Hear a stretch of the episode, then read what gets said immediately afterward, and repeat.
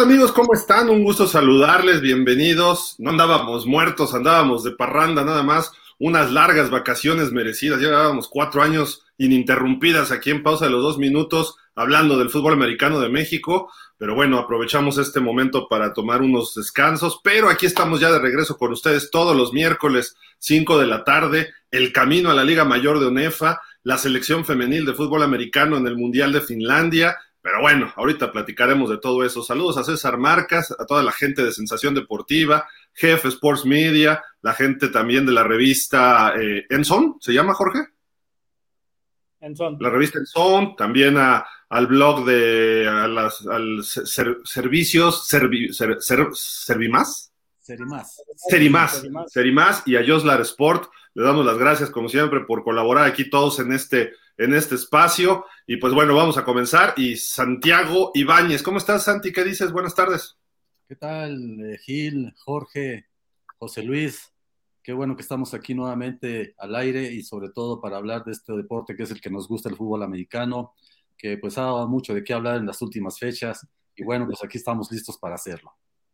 No, saludamos hasta allá, hasta Morelos, al buen Jorge Iglesias. George Churches, ¿cómo estás? ¿Cómo están? ¿Cómo están todos? Un saludo a toda la gente que nos sigue a través de tu señal. Este, pues estamos aquí de regreso para platicar de lo que tanto nos apasiona, que, que ahora ha tenido una fuerte sacudida con este asunto de, de la selección femenil, pero pues aquí estamos para informarle a la gente.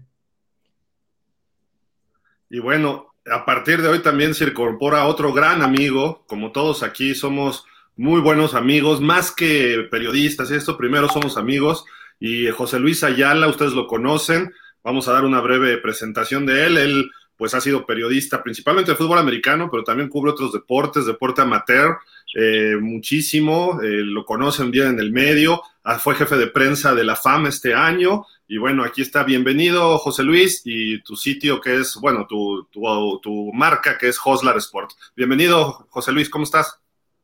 ¿Qué tal, Gil? ¿Qué tal a los tres? Gracias por incorporarme a este equipo de trabajo, como bien dices, de amigos, pero sobre todo de periodistas críticos. Eh, gracias por incorporarme. Bueno, vamos a ver qué sale, vamos a divertirnos con esto y opinar, ¿no? Dar, dar nuestra opinión sobre lo que acontece en el fútbol americano nacional. Y como dicen, hay varios temas, José Luis, Santi, Jorge, gracias a toda la gente que se empieza a incorporar. Pues el tema caliente, ¿no? Sin duda alguna es lo que se refiere a la selección femenil de fútbol americano y los temas con la Federación Mexicana de Fútbol Americano. Esto, pues ayer hay una conferencia de prensa, tuvimos una primicia al poder platicar con el presidente de la Federación, César Barrera, el sábado pasado. A partir de ahí se generaron muchas reacciones de la entrevista que nos dio él el sábado por ahí de mediodía. Eh, pues hay problemas de dinero, de financiamiento, eh, las, las jugadoras tenían una reservación a través de la federación para irse por la línea aérea Iberia. Esto, la reservación vencía el 8 de junio y no se liquidó. Por ahí se perdió algo de dinero, como nos decía eh, César Barrera, 75 eh, mil pesos de su propia bolsa. Después ya le llegó el dinero, pero ya los boletos habían subido y las chicas no pudieron volar el miércoles pasado para presentarse a su juego el sábado en Finlandia, que era ante la Gran Bretaña y pues surgió todo este problema, hubo una manifestación el viernes afuera de la Codeme, eh, hubo empujones con granaderas, eh, tenían concentradas a las jugadoras en el cenar y parece que hubo problemas con papás, etcétera. Afortunadamente César nos aclaró muchas cosas el sábado, hizo otras entrevistas y ayer terminó en una conferencia de prensa eh, pues bastante ríspida con varios medios y finalmente las chicas llegaron, que no sé si todas, pero se pudo llevar el partido, el segundo partido que fue ante pues el equipo de Australia y México salió muy bien librado, 34 puntos a 6. Estuvimos viendo el partido compartiendo aquí a la señal en pausa de los dos minutos anoche con muchas personas conectadas a las 2 de la mañana y pues fue un triunfo rotundo. El equipo se veía muy bien, jugando muy bien, con buen ritmo y las australianas, bueno, estas australianas que se ve que les falta mucha técnica todavía, ¿no? Pero eso no le quita mérito a lo que hicieron las chicas mexicanas. Y me gustaría escuchar las opiniones de todos ustedes. Este, ahora sí que vamos, pues, como el reloj, ¿no? Santi, eh, pues tus opiniones de todo esto, si quieres agregar algo, quieres tocar algún tema, adelante. Tú sabes que el espacio es todo tuyo. Sí, gracias Gil. Bueno, pues tuvimos la oportunidad de estar ayer en la rueda de prensa de César Barrera y bueno, sí, efectivamente eh, todo iba bien, perfecto, eh, iba bien hasta que empezaban las preguntas este, un poco incómodas para él y de alguna manera eso provocó que él diera por terminada la, la rueda de prensa y accedió a que se fueran haciendo entrevistas personales, pero pues aquello fue eh, no, no, se puede evitar y todos los colegas que estaban ahí presentes nos arremolinamos hacia la mesa y prácticamente pues hizo ahí una pequeña batalla verbal entre reporteros y el mismo César. Y bueno, pues sí, eh, desafortunadamente creo que al, paso de la rueda de, rueda de prensa quedaron muchas cosas en incertidumbre y eso dio pauta a esta reacción de los colegas y bueno, yo creo que como bien dijeron en algún momento tanto José Luis como Alberto García, de que había o no había dinero, si se había entregado o no se había entregado, por qué no se pudo hacer el viaje. Y bueno, esa era la pregunta. Lo que pasa es que César quiso ser muy político y no quiso echar de, por medio a la CONADE, que de alguna manera es la responsable de entregar los dineros. Y bueno, eh, eh, se le salió ahora sí que el bulto de la bolsa y de alguna manera originó toda esta situación. Lo bueno lo importante es de que a final de cuentas él se, dijo en la rueda de prensa que solamente una jugadora había seguía varada, creo que en París, y bueno, ya todas las demás habían llegado a, a, a Batá, a Bantá, Finlandia, para desahogar este encuentro que se desarrolló en la madrugada. Y bueno, pues habrá que aplaudir el desarrollo, el, lo que lo hecho por las muchachas y el staff de cocheo, de que pese a toda esta incertidumbre que vivieron, de de, cancelaciones, de pérdidas de vuelos, de, que si dormían o no dormían en hoteles o en el aeropuerto, que si estaban o no alimentadas en ese trayecto al país finlandés, pues de alguna manera eh, hicieron lo que, lo que pudieron hacer para derrotar, eh, pues de alguna manera holgada al equipo de Australia 34-6, y bueno, eso es lo más plausible, ¿no? Que el espíritu deportivo de estas chicas eh, salió a flote y se demostró que si México hubiera llegado en un momento dado en buenas, eh, antes, como estaba programado, pues quizás estaríamos hablando de otras circunstancias y posiblemente México estuviera peleando las medallas debido al formato del torneo de que es a la eliminación directa. Y bueno, les tocó perder por forfeit ante Inglaterra, que hoy dio la gran sorpresa al derrotar a, la, Canadá, el subcampeón, ¿verdad? Y bueno, pues eso habla de que eh, qué hubiera pasado si México hubiera enfrentado a Inglaterra. Pero bueno, ahí está el panorama de lo que yo pienso, de lo que yo opino. Y bueno, pues ahora habrá que ver qué va a pasar si César Barrera va a tomar alguna decisión personal. Habrá que esperar que llegue el equipo mexicano, porque obviamente ayer quedó abierta la posibilidad, y lo dijo César Barrera, que en cuanto llegue el equipo tendrán su espacio para que ellos manifiesten lo que sucedió realmente en este trayecto que tuvieron hacia Finlandia. Y bueno, pues habrá que esperar las consecuencias de esta situación que desafortunadamente eh, fue lamentable para nuestro fútbol americano y sobre todo, pues, la mala imagen que se proyectó a, nivel internacional. Bien, bien, bien. Vamos con José Luis. José Luis, todas tus opiniones, ¿qué, ¿cómo ves toda esta situación? Me agarraste compartiendo la liga del programa, pero bueno. Perdón, si quieres vamos con Jorge. Mejor con Jorge, ¿no? Vamos con George y luego vamos contigo, José Luis. Pues mira, yo eh, quisiera comentar de inicio que a mí no me sorprende lo que está haciendo la selección porque a pesar de todos estos avatares que hemos estado siguiendo durante los últimos días en redes sociales, el equipo tuvo una muy buena preparación antes de salir de viaje. Estaban entrenando, estaban concentradas, estaban entrenando, es decir, lo que tiene que ver con la preparación del equipo como equipo siempre estuvo bien. Entonces a mí no me sorprende que, le hayan metido un marcador tan abultado a un equipo como el de Australia que parece que no tiene pues tan buenos jugadores como los que tiene nuestra selección, o perdón, jugadoras, ¿no? Eh, lo que a mí me llama la atención es que todo este asunto alrededor de lo que ha pasado con César Barrera y demás, lo único que nos demuestra es, uno, que hay mucha gente que no lo quiere, ¿no? César se ha hecho de muchos enemigos, no sé por qué circunstancias, la verdad yo no, no estoy cercano a él ni, ni he platicado con él últimamente, pero sí hay, hay, mucha animadversión en su contra. Al margen de que lo que las jugadoras piden es justo y demás, a mí me parece que se, se ha exacerbado el asunto de las críticas hacia él. Ahora ya piden su cabeza y que se vaya y todo lo que ha hecho.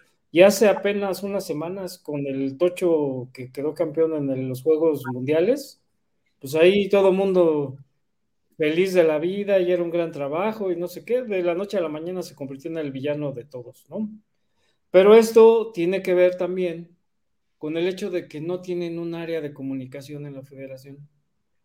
O sea, honestamente, a mí me parece que lo que está haciendo César de abrir el micrófono a cada rato y estar hablando con todo el mundo es lo peor que puedes hacer en una situación como esta. Tienes que ser muy cauto. Cuando tú sales a hablar con medios en una conferencia, debes de tener muy bien planteado qué es lo que vas a decir. Tienes que saber para qué estás convocando una conferencia de prensa. No se trata de justificarte. Una conferencia de prensa es para informar con datos duros situaciones que tú sabes que se dieron y punto. No puedes salir a especular y a decirles que no, pues miren, es que sí, y, caer en el asunto de que dices que se acabó la conferencia y atiendes a todos, y entonces lo que pudo haber sido un poco más ordenado se convierte en un desorden peor, y entonces todo el mundo se va sobre ti, y empiezas a caer, al no tener la experiencia de tratar con medios de comunicación, empiezas a caer en diálogos con uno y con otro y con otro, y entonces sus enemigos se convierten en los que llevan la conferencia más bien, y son los que lo están cuestionando y cuestionando y cuestionando. Y en lugar de atender a todos, termina atendiendo a los que no debería, a los que no debe darles tanto juego porque sabemos que van buscando, buscando hacerlo sangrar, ¿no? Creo, honestamente, que todo este asunto es muy delicado. Creo que ha habido, que ha habido muchas cosas malas. Qué bueno que las jugadoras finalmente pudieron ir a Finlandia, pero me parece que se ha exacerbado todo. Me parece que se ha exagerado incluso.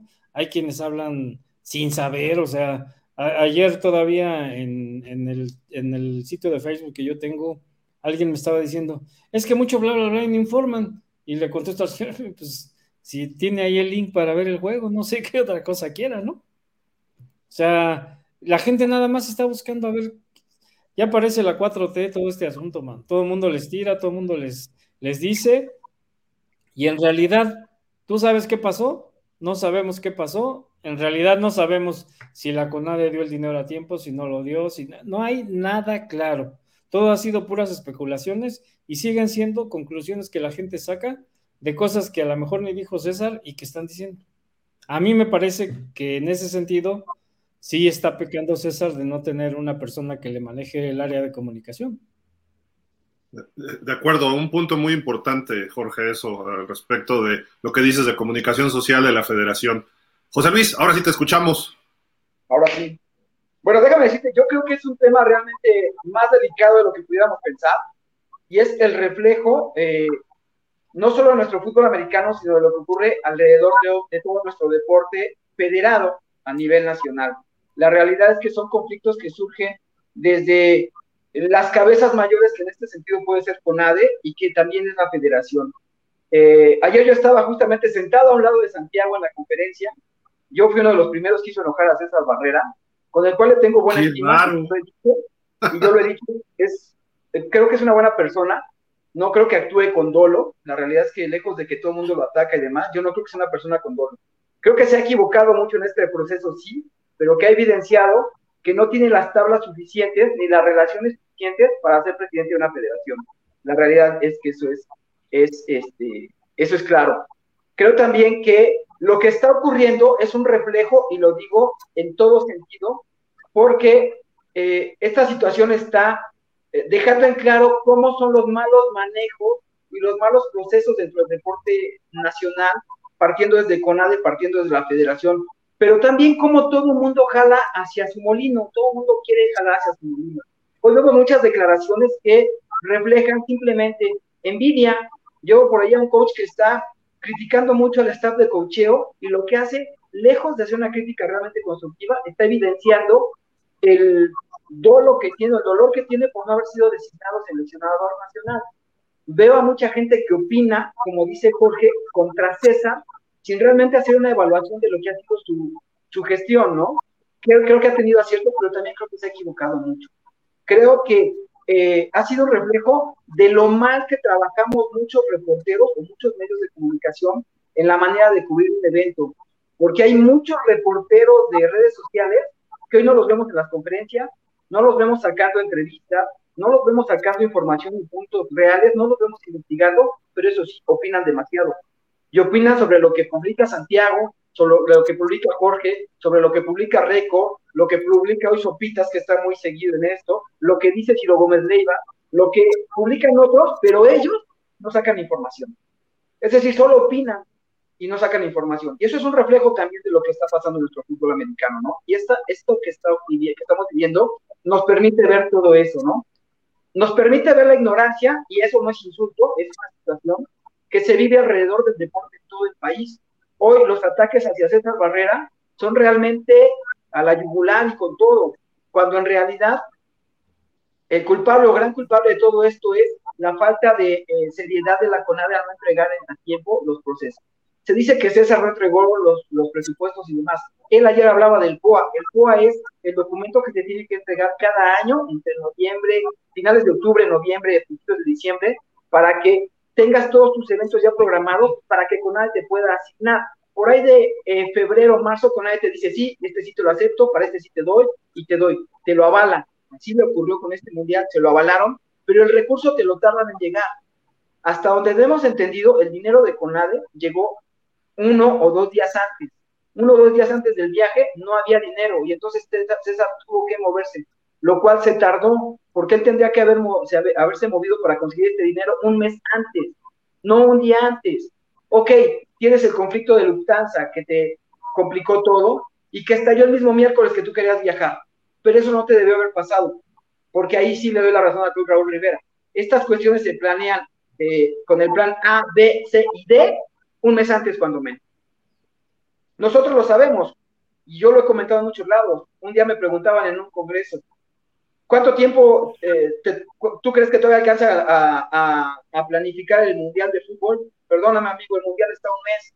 Un Mundial de Fútbol para prensa, para cómo lo vas a cubrir, se planea con un año de anticipación un año antes tú ya tienes que saber cómo vas a cubrir y te vas a meter en un mundial de fútbol o en cualquier campeonato mundial, en algunos Juegos Olímpicos.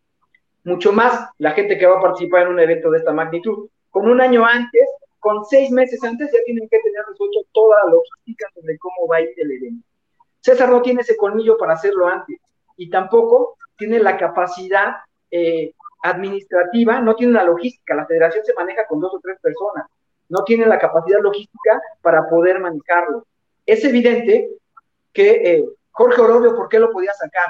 Porque ya tenía una relación muy estrecha con una agencia de viajes que lo aguantaba hasta el último momento para dar los viajes, que lo sacaba de los problemas. César Barrera tuvo que estar picando y moviendo agencias de viajes, como él mismo lo reconoció ayer, para poder salvar la situación. Son situaciones que debes tener, que debes tener ya. Ayer me parece que fue una conferencia de prensa bien planificada por él, la planeó, dijo muchas cosas, dio mucha información, pero no dijo las verdades. Ahí mismo nos dimos cuenta porque un coach se comunicó y le dijo lo que está diciendo es falso. Y muchos sabíamos que lo que estaba diciendo era falso. Entonces me parece que, eh, lejos de que sea un villano, creo que es alguien que ya evidenció que no tiene la experiencia, ni las capacidades, ni las relaciones para estar frente a una federación.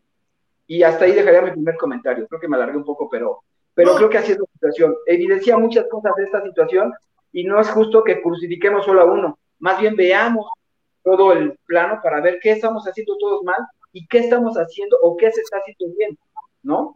La realidad es que lo que están haciendo las jugadoras es muy, muy loable, pero también hay que tomar en cuenta que estamos hablando de mujeres temperamentales. Y de repente también eh, lo que ellos nos llegan a decir hay que ponerlo en duda, hay que, hay que verificar si es real. Hay que cuestionarlo, hay que investigarlo. Hay que cuestionarlo. Esa es nuestra chamba como reposo, hay que cuestionarlo. No porque una diga, es que no comí, no sabemos si realmente no tuvo para comer o no hubo para comer lo que ella quería, ¿no? Entonces, hay que cuestionarlo. Eso no significa que no le creamos, hay que creerlo. Yo vi videos donde de frente cuestionaron a César Barrera y de frente se lo dijeron. De ti no hemos tenido apoyo. Y él se quedó callado, no supo qué contestar. Entonces, hay que valorar todo, ¿no? No hay que crucificar nada por crucificar. Pero creo que esta ha sido una extraordinaria oportunidad para darnos cuenta cómo está el entorno de nuestro deporte, no solo el fútbol americano, sino de todo el deporte a nivel nacional. Mira, totalmente de acuerdo en la mayoría de las cosas, igual con Jorge, con Santi, son apreciaciones. Ahí les va mi punto de vista. Yo creo que César llega de una forma un tanto atropellada a la federación, acelerada durante la pandemia él aceleró una elección porque según había tiempos, pero había fallecido Orobio y tiene que haber 90 días y él aceleró y en diciembre ya era presidente de la federación. Eso, además de que bloquearon al competidor de poder entrar a un congreso, eso se generó enemigos de entrada. Eh, por eso decía Jorge, ¿por qué? Por esa razón, desde que inició su, su, su, periodo, eso es lo que yo veo. Luego, en este, en este periodo, cuando, bueno, cuando entras a la federación, digo, sabemos perfectamente cómo se mueven las federaciones, digo, hay que, y más alguien que ya era vicepresidente de la federación, o sea, no llega neófito al asunto. Yo no veo una justificación alguna para decir que César, ah, yo no sabía, eso es una excusa. Eh, y se lo dijo Ciro Gómez Leiva en Radio Fórmula, excusas son excusas, ¿no? Eh, yo creo que... le dijo. Ha, caído en problemas de, su comunicación, de su mensaje. Eh, ¿Por qué no decir cuándo recibió el dinero? ¿De qué le, yo se lo dije en la entrevista el sábado. ¿A qué le tienes miedo? Señálalo con nombre y apellido. Ana Guevara, con ADE, no me dio el dinero. Ayer en la conferencia, cuando le hablaban de dinero, se iba por aquí, se iba por allá. A ver, en transparencia está. Ya todos hemos hecho solicitud en transparencia para que nos diga con ADE. Entonces, mejor lo dices. Me llegó el, lo que dijo, dio a entender ayer es que entre el 8 de junio, que era cuando vencían los vuelos de Iberia, y la conferencia del 25 de julio, en ese periodo le cayó el dinero. Y había un problema. Estaba saturado, según él, porque es temporada alta, ¿sí? Es el verano en Europa. Se saturan los vuelos. Luego, que después viene la, lo, de Lufthansa fue la semana pasada, no fue entre el 8 de junio y el 25 de julio. Pero, pero es que mira, ahí es, por eso yo digo que le falta experiencia. Todos sabemos que totalmente nadie jamás entrega los presupuestos a tiempo. De acuerdo. Y entonces, lo que hacía Jorge Orobio, como hacen muchos presidentes de federación, es conseguir el recurso antes, con, con patrocinadores, con allegados, ellos mismos lo consiguen. Y ¿Cuánto lleva la federación César, José Luis? César no tuvo esa capacidad de conseguirlo antes. Que tomó la federación César? No la tomó ayer, la ya lleva año y medio en la federación, César Barrera. Sí, pero no, por eso te digo que no tiene esa capacidad no tiene esa capacidad de... De acuerdo, él, lo dejó llegar, él dejó llegar esto, y se le puede complicar el año que entra el senior, y pueden ocurrir muchas cosas si no lo resuelve. Tampoco, y yo no digo que haya sido lo correcto, lo que hizo Jorge Orobio para el Mundial del 2011. Le vendió su alma a la UNAM, y la UNAM le dijo, va Raúl Rivera, su staff, y escoge algunos otros, y la mayoría de las selecciones Puma, y no fueron más que dos o tres del TEC y para de contar, porque además estaban separados. Él, pero la UNAM pagó todos los viajes al Mundial de Austria. Y lo mismo ocurrió en Canton en 2015. ¿Qué está haciendo ahorita eh, César? Le está vendiendo su alma a la LFA para el Mundial que entra. Eso es un problema, porque ahí no hay una democracia en el fútbol. Y tienes que estar afiliado a la federación. Ok, ¿cómo le van a hacer si queremos a Luis Pérez, que sea nuestro coreback para el Mundial?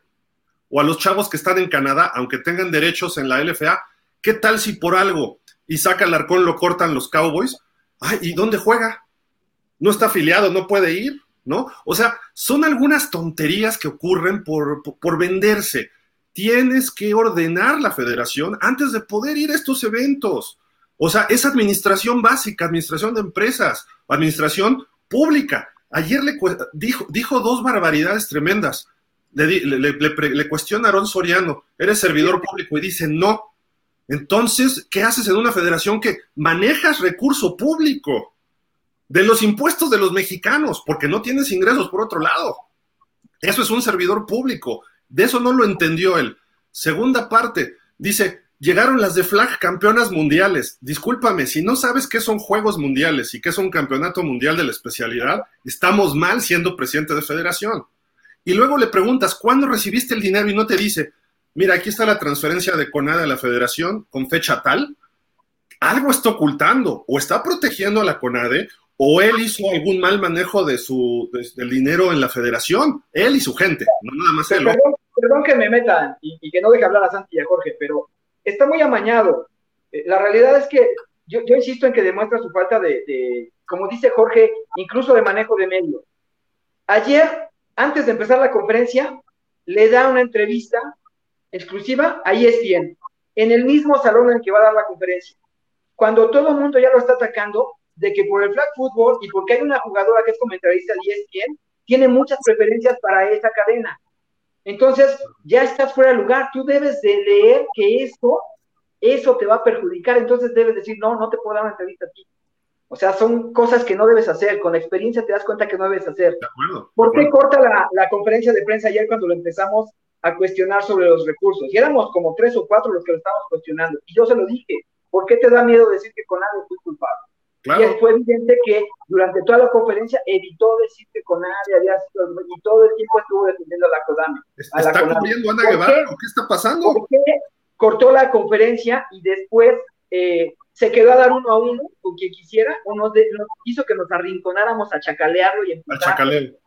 Porque para él era más fácil controlar a uno por uno y decir, no, es que no te estoy escuchando, que conteste ella, no que hable ella, y que hable ella, Ah, de acuerdo. y que hable este, o sea, ya. Y, pues, y no resolvió nada.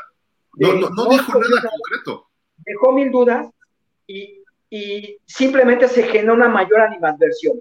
Todos los comentarios que hay en redes sociales, de persona a persona, después de tu conferencia, si ya se pedía que saliera como presidente, hoy se exige. Claro. Entonces, tiene un muy mal manejo, tiene un muy mal manejo. Les voy a contar una para, nada más para dejar hablar a Jorge y, y que comente el tema. Hace una semana aproximadamente, yo la verdad es que yo veo, como todos queremos apoyar. Ustedes saben que yo me dedico mucho a la parte de, eh, de la difusión en áreas de, de comunicación. He sido jefe de prensa de la CODEME, recientemente fui jefe de prensa de la, de la FAM, eh, he trabajado con áreas de prensa en la Federación de Hockey, de Atletismo, eh, he estado en varios lados, ¿no? Entonces yo lo sé, yo me acerqué a César y le dije, César, si Bonafón te da agua, si Gatorade te da líquido y Boy te da balones, es porque te están patrocinando con lo que ellos saben hacer. Yo te patro- patrocino, yo te doy comunicación, te ayudo a mover este mundial, porque este mundial se te va a salir, va a ser un mundial que va a tener muchos medios. Yo te ayudo, yo te ayudo a hacer boletines, a difundirlo y demás. Su respuesta fue, déjame ver lo que nos... Ok. Yo dije, no te interesó, gracias a Aquí Dios. no de nadie, Yo Joslar. solamente quise par- participar. Es- Eso es Ya. otro problema, Joslar. Perdón que te interrumpa. No te Ese es el problema, Joslar. ¿Por qué no tiene ayuda de nadie? Exacto, por eso te digo, yo no le dije, te voy a cobrar un peso, yo le dije muy clarito, te voy a patrocinar. Esos te dan lo que saben, yo soy alguien de medios, yo sé qué hacerte, yo te voy a patrocinar, te voy a dar eso de medios, no te voy a cobrar un peso, te voy a ayudar, Claro. porque tus rutines, tus invitaciones, perdón, pero están mega mal escritas, son una broma y estás Joslar, muy... rápido tienes para sintetizar. Ese punto es justamente el problema, que él quiere controlar todo y Claro. no lo puede hacer. Y, y- y no sé, y, y la razón, cuando tú cuestionas la razón, dices, es que hay algo oculto, no quiere más gente que esté eh, involucrada, y por eso se le van encima. En lugar de ser transparente y abierto y delegar como un buen presidente de federación, está eh, absorbiendo todo y eso lo va a consumir a él, por muy bueno que sea. No existe una persona que pueda hacer eso y lo estamos viendo en Palacio Nacional. No puedes absorber todo, tienes que delegar. Hay mucha, se trabaja en equipo y el fútbol nos enseña eso. Él jugaba de corredor, creo, ¿no? Él que hubiera hecho sin sus linieros. Hace poco yo escuchamos. comentaba, es- esta federación ya no puede trabajar así, y el ejemplo, el ejemplo se lo ponía. Esta federación debe trabajar como trabaja natación ya, que si bien tiene un líder corrupto como Ministro Rodolfo también, pues es una federación que trabaja de distinta manera. ¿Por qué? Porque hay una vicepresidencia de clavados, una de natación, una de aguas abiertas, una de waterpolo. Aquí tendrías que tener ya vicepresidencias, flag fútbol, equipado, arena, infantil. Tendrías que tener ya todo un equipo que trabaje para esas áreas no intentar controlar todo tú. Esto te iba a facilitar todo, todo. Va- Vamos, vamos con Santi y Oslar, porque ya te Sí, echaste favor, medio perdón, programa. perdón. Qué bárbaro. ¿Por qué me invitas? Ya saben cómo soy. Ya sabemos cómo eres, no das nada. Pero bueno, yo creo que lo que dijo Jorge es muy cierto, de que César sea, eh, tiene enemigos gratis. Y bueno, ayer quedó claro en la conferencia de prensa en que algunos colegas iban con la espada desenvainada. No me refiero a ti en especial, eh, José Luis, pero bueno, sabemos que se maneja. Bien bien educado. Fue, fue Aaron Soriano. Y, y te, y te voy a decir por qué, Santi. Porque en la entrevista del sábado que tuvo aquí en pausa, eh, César Barrera dijo que Aarón Soriano le estaba moviendo las aguas. Y a mí me habló Aarón Soriano más, más tarde y me dijo, oye, que dijo esto, ¿puedo usar una parte de la entrevista? Adelante, somos medios, nos prestamos todo y no pasa nada. Y Aarón Soriano lo subió a redes y empezó él a hacer pues su, su, su defensa, creo yo. Yo no puedo hablar bien ni de César ni de Aarón, adelante. ¿no? Pero César lo señaló por nombre aquí en este espacio el sábado. Entonces, creo que también tenía derecho Aarón de defenderse y quizás sí llegó un poco acelerado, ¿no? Eso sí, a lo mejor. Sabemos cómo es Aarón, es, es de ese estilo, ¿no? Más, más de choque a veces, ¿no? Entonces, pues adelante, digo, que, creo, que por ahí va el comentario y, y algo que yo siempre he dicho en pausa, nosotros sí decimos nombre y apellido. ¿Por qué? Porque mientras no sea transparente el fútbol americano y los medios, no vamos a llegar a ningún lado. Perdón, Santi, te interrumpí, síguele, síguele. No, no, este, bueno, ya, ya aclarado el punto, este, en ese sentido sí, sí me quedó claro de que iban ya bajo una consigna, pero bueno, desafortunadamente, como dice José Luis, le faltaron tablas al buen César para salir avante de esta situación y desafortunadamente lo que él pretendía al hacer esta rueda de prensa se le salió de, lado y bueno, pues ahí están las consecuencias, ¿no? Entonces, bueno, eh, no sé, habrá que ver eh, ¿Qué va a pasar? ¿Qué va a pasar después de, este, de esta situación? Porque el hecho es muy, muy lamentable y, desafortunadamente el fútbol americano es un deporte que está creciendo en todos los niveles y desafortunadamente pues los medios ahora sí, como dice José Luis, medios que ni van ni vienen a cubrir el deporte de, fútbol americano, estuvieron ahí presentes. ¿Por qué? Por la nota, la nota roja o la nota amarillista y de alguna manera hubo, impertinencia de algunas eh, personas que estuvieron allí en la rueda de prensa que se sentían omnipotentes y con el derecho de ser, eh, de, hacer sus preguntas. Pero bueno, ya los conocemos, se, evidenciaron ayer, ayer este, eh, eh, martes, y, y, bueno, pues ahora habrá que ver qué, qué, va a suceder en esta federación. Sobre todo, coincido con lo que dice José Luis, yo creo que ha crecido mucho el fútbol americano y debería de haber vicepresidencias para las distintas áreas, porque ha crecido mucho el fútbol americano y de esta manera yo creo que eso le facilitará no solamente el trabajo a César Barrera, sino al que le llegue, al que llegue en su lugar o al que le corresponda llegar en las próximas elecciones. En fin, yo creo que hay que tener un poco más de organización, de administración deportiva para poder este, soportar una federación que está tomando mucho auge y que, bueno, de alguna u otra manera está llamando la atención de los medios. No como quisiéramos, pero bueno, eso es lo que habrá que ver, ¿no? E-, e-, ese punto que dice Santi creo que también es importante, ¿no? Cuando hay un escándalo, si vemos a Televisa, a TUDN, vemos a ESPN, vemos a Fórmula, vemos a Imagen, pero no los veo ni siquiera en los juegos de Liga Mayor, ¿eh? eh claro, Sports medio le mueve ahí un poquito por Oscar Clériga, eh, por Ricardo Bravo, un poco, ¿no? Pero de repente en las televisoras no es como antes. Y, Jorge lo, también lo puede avalar. Llevamos muchos años en esto, Jorge. Eh, el Canal 11 transmitía, veíamos a Televisa por lo menos cada dos tres juegos. TV Azteca pasaba el resumen el domingo de los partidos de ONEFA del sábado eh, durante lo que eran sus transmisiones de NFL con Pepe Espinosa y con Joaquín Castillo, ¿no, Jorge? Televisa también. Televisa. sí. Pero ven un escándalo. Este, se trepan. ¿Voy? Sí, sí, sí, perdón, perdón, perdón. Es que mira, me llama la atención que ahora resulta que Orobio hacía todo bien, ¿no? O sea, por favor, a mí no me cuenten historias. O sea, a Orobio muchas veces, y no voy a decir porque no puedo decir, muchas veces las instituciones lo salvaron de último minuto. Muchas veces al final entró alguien a ayudarle para que saliera adelante, de la misma CONADE, de mis instituciones y de muchos lugares. O sea, no me vengan a contar. El Wally, obvio sí sabía trabajar, ¿no? Por favor, uno. Dos, yo creo que César no hizo el, el, trámite de los boletos un día antes. O sea, César tenía todo planeado. Que no le hayan soltado el dinero, pues digo, ¿qué vas a comprar sin dinero? ¿No? ¿Quién te va a respetar eso? Ahora, que tenga o no tenga capacidad para dirigir la federación, les voy a decir qué va a pasar. Nada.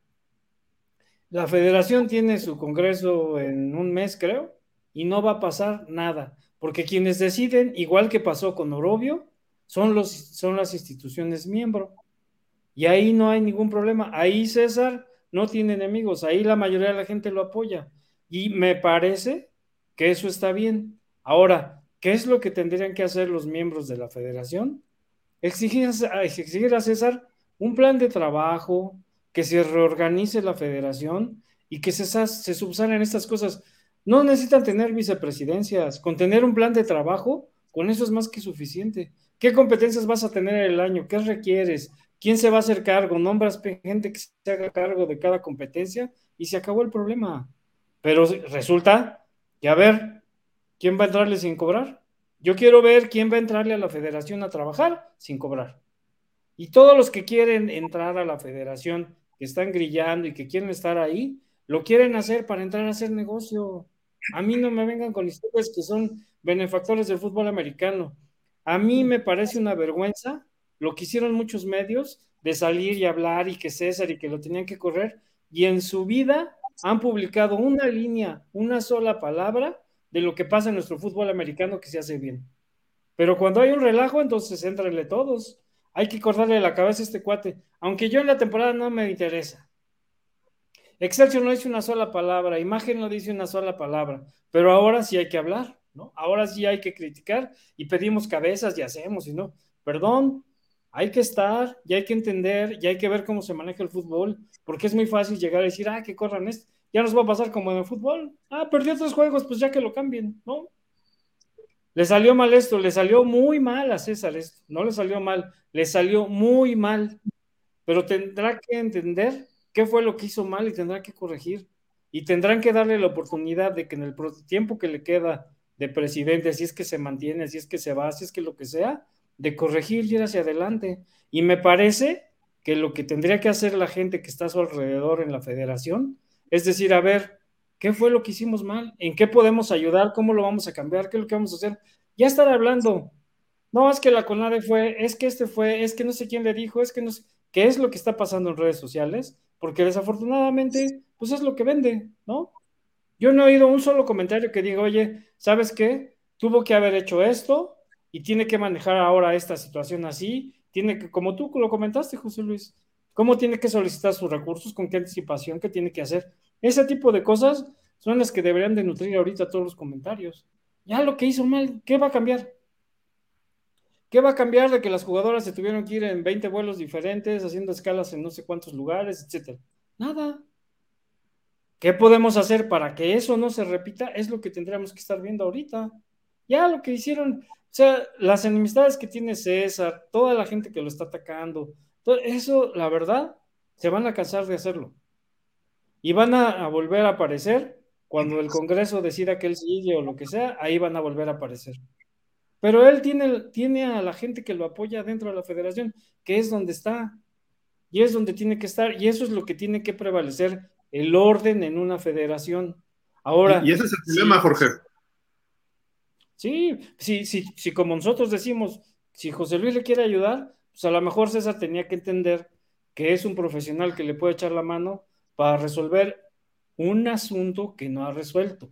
Y como ese asunto de la comunicación tiene varios asuntos que resolver, pero yo estoy seguro que quienes están diciendo cuál es la solución, lo que están buscando es llegar a la federación con el argumento de que van a cobrar dinero y no hay presupuesto para pagarle a nadie. Creo que la única que cobra en la federación es esta María de la Luz, ¿no?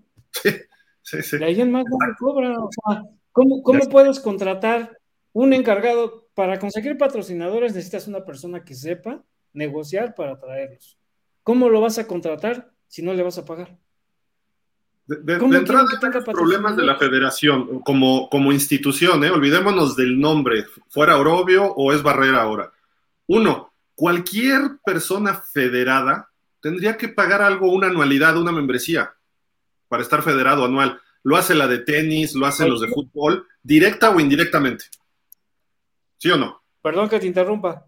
Sí están cobrando, tengo entendido, 50 pesos por jugador. Y le están y ese fue uno de los argumentos, ¿no? Y le reclaman. o sea, todo es un sinsentido, todo es criticar por criticar, sin analizar realmente. La Federación Internacional nos cobra miles de dólares por pertenecer a la federación. ¿Y ah, son 200 dólares anuales, ¿eh? Una cosa. No es mucho. ¿Cuánto? No, que 100 dólares, ojalá fueran 100 200, dólares. 200 dólares. en el 2005, Orobio no lo pudo pagar y por eso no fuimos a Kawasaki 2007. Porque estaba México, por eso no estaba al corriente con sus 200 dólares anuales. Y me lo dijeron de la IFAF. Me lo dijo Ropen Noronen, que es el que está organizando este evento ahorita, ¿no? Entonces, dice uno, por 200 mugrosos dólares no estás federado y no te llega la invitación a un mundial. Después lo resolvió con la UNAM y ya no hemos faltado a los mundiales, ¿no? Pero regresamos al mismo problema del 2000, del 98 que se fundó la, la federación que si llega alguien de la UNAM, que si llega alguien del Poli, cómo se acomodan las mesas directivas y favorecen a unos o a otros. Lo dijeron ustedes desde un principio, cada quien jala agua para su molino. Pero la federación debe ser independiente. La Federación de Fútbol Soccer no le pide nada a la CONADE. Digo, es el fútbol soccer que tiene mil y un cosas, corrupción y lo que quieras, pero, pero a final de cuentas no le pide un solo centavo. No te estoy diciendo que ah, pues los fundidores de Monterrey va a valer lo mismo que el América, no, pero eh, hay, hay un sentido de organización por lo menos. La Federación de Tenis, eh, ¿qué otras federaciones están más o menos organizadas? No lo sé, hay otras que están hechas otro relajo peor, ¿no? Pero ¿por qué no nos podemos poner de acuerdo? ¿Por qué en una federación de fútbol americano? O sea, si todo mundo va a ganar, aunque sea, eh, yo prefiero ganar 10 pesos durante 10 años que ganar un millón de pesos ahorita y después me quedo quemado, ¿no? Mejor todos vamos a ganar poquito o no ganamos nada ahorita, pero en 5 años todo el fútbol va a ganar. Eh, pero no sé por qué no, no, entendemos ese proceso, ¿no? Este, que si está Barrera de al frente, la, persona que está al frente no es un rey, no es un virrey y se le puede sacar, hay, instancias y formas y no necesariamente siendo asociado simple y sencillamente demuestras que hubo un mal manejo de malversación de fondos y se va. Y no solo se va, puede terminar en la cárcel, porque son fondos públicos, aunque sea una AC y lo que sea. Esperemos que César no haya incurrido en nada de esto. Lo que necesitamos nosotros es que si hay cuatro millones de pesos, ¿por qué no lo dices desde un principio? Lo vamos a hacer en esto y ahí citas una conferencia en enero. Me van a dar la lana en abril, quién sabe si en mayo, porque se tarda la CONADE y pues hay que presionar a Ana Guevara para que lo entregue a tiempo, ¿no? Punto. Pero yo no puedo depender de la lana de gobierno siendo federación. Es como si yo dijera, eh, le pasó a los medios cuando les quitaron los presupuestos de gobierno para eh, su, publicidad de gobierno. Todos los medios empezaron a rascarse con sus propias uñas y resulta que el mundo de la publicidad es muy pequeño. Y entonces los periódicos empezaron a reducir personal, empezaron a reducir páginas, a, agarrar papel de menor calidad. Eso pasó en los medios, lo sabemos.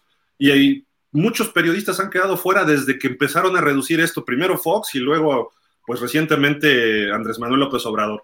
Entonces, ¿por qué depender de lana de gobierno si sabemos que está a cuenta gotas? Sabemos que a lo mejor te dan 10 pesos y te piden 5 de regreso, o hay, hay más corrupción en el gobierno que en el fútbol tienes que moverte por otro lado, pero sale la nota roja, fuera barrera, paran Río de Churubusco, quién sabe quiénes, con qué intereses, y se hace un relajo que llegan granaderas y empiezan a golpear mujeres, a empujarlas y a quitarlas por el bienestar o el beneficio de toda la sociedad.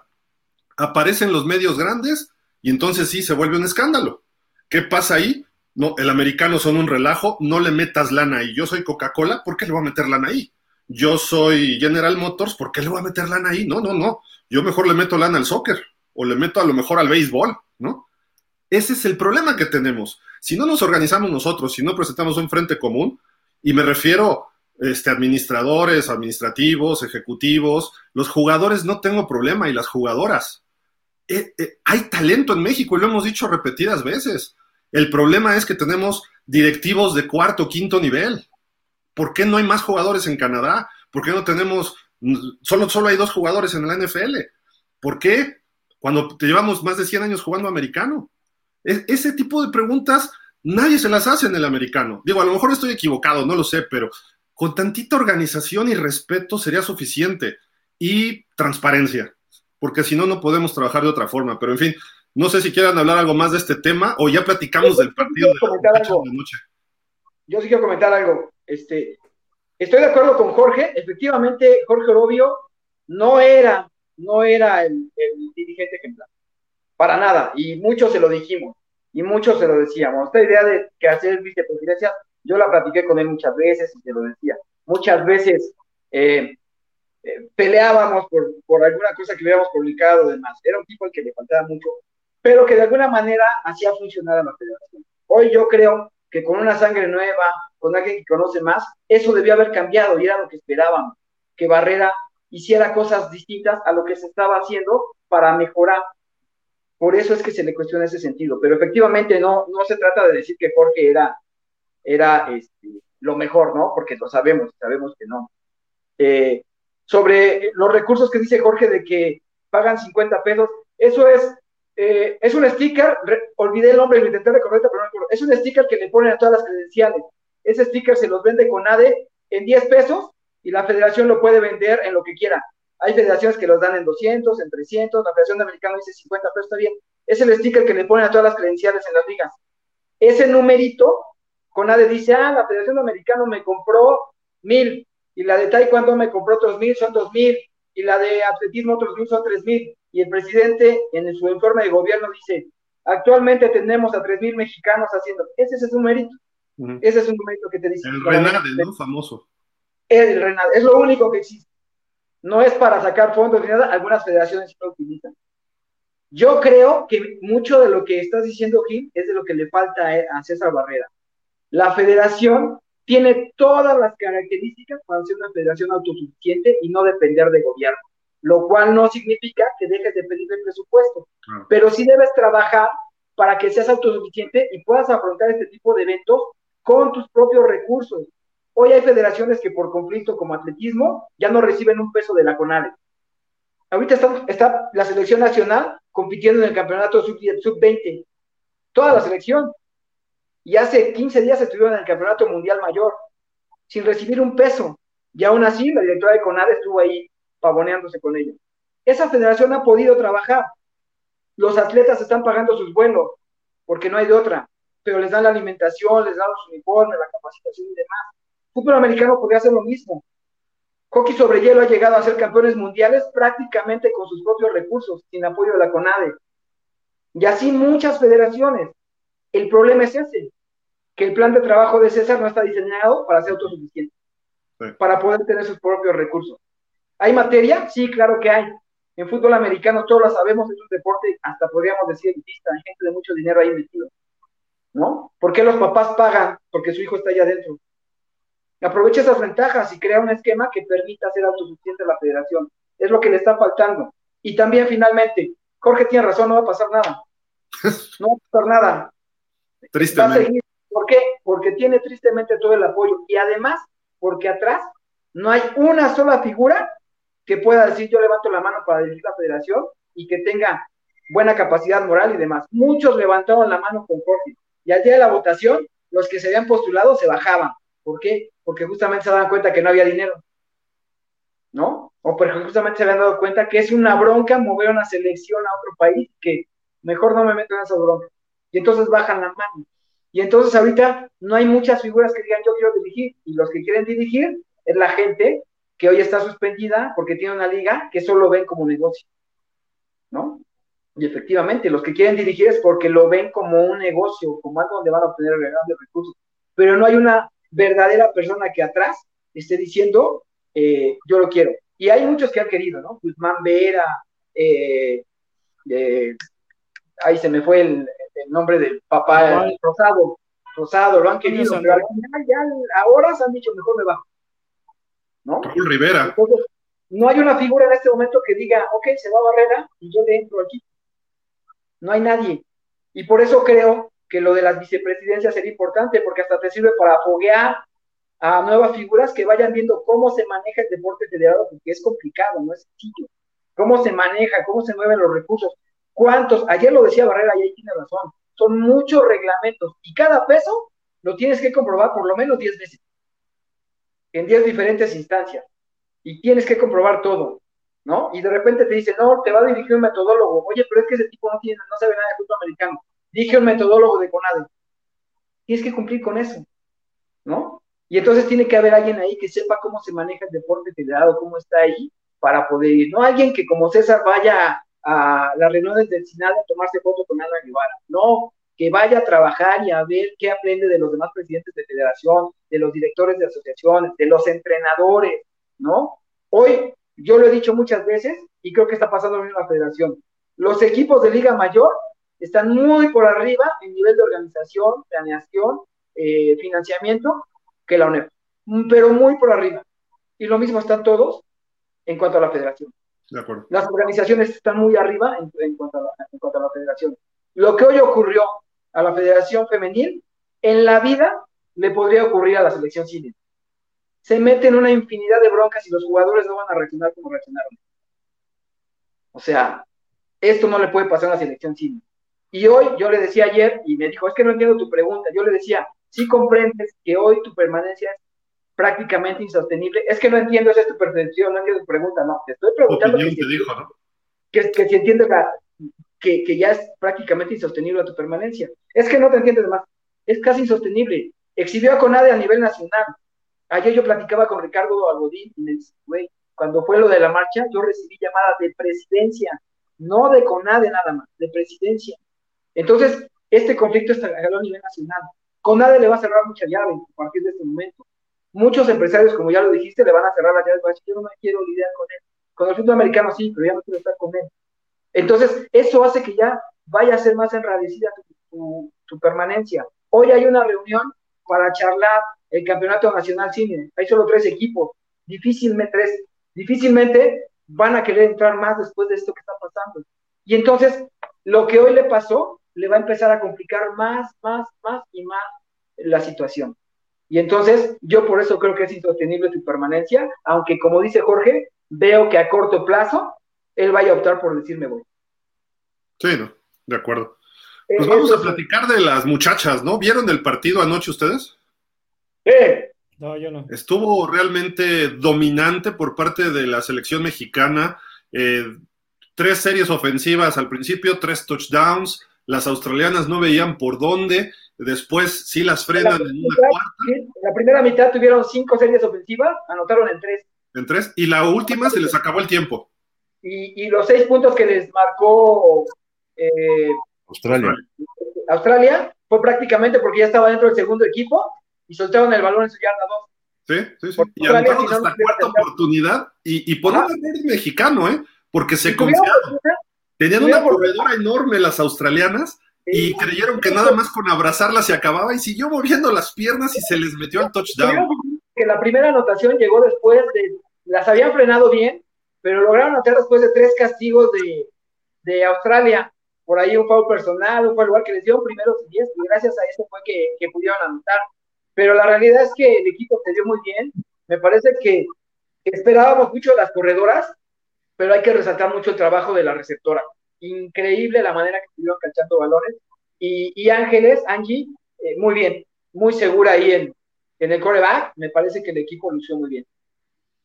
Esta chica, Ana María Barbosa, que aparece en pantalla, una receptoraza, ¿eh? Le ganó dos, pases de touchdown con una buena cobertura defensiva, brincando encima de corners superiores a ella, buena velocidad, buenos movimientos.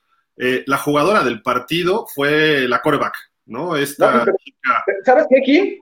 Eh, esas son las anotaciones, pero a lo largo del partido tuvieron varias jugadas de largo yardaje con unas trayectorias muy bien realizadas, muy bien cachado el balón y el balón muy bien tirado, es decir, viene, ahí se notaba que estaba bien entrenado el equipo y bien ajustado, porque eran jugadas, digamos, de pizarrón, bien ejecutadas, muy bien la trayectoria, no eran jugadas rotas, eran jugadas que desarrollaron en su plano normal, se vio muy bien, me parece que se vio muy bien la selección mexicana.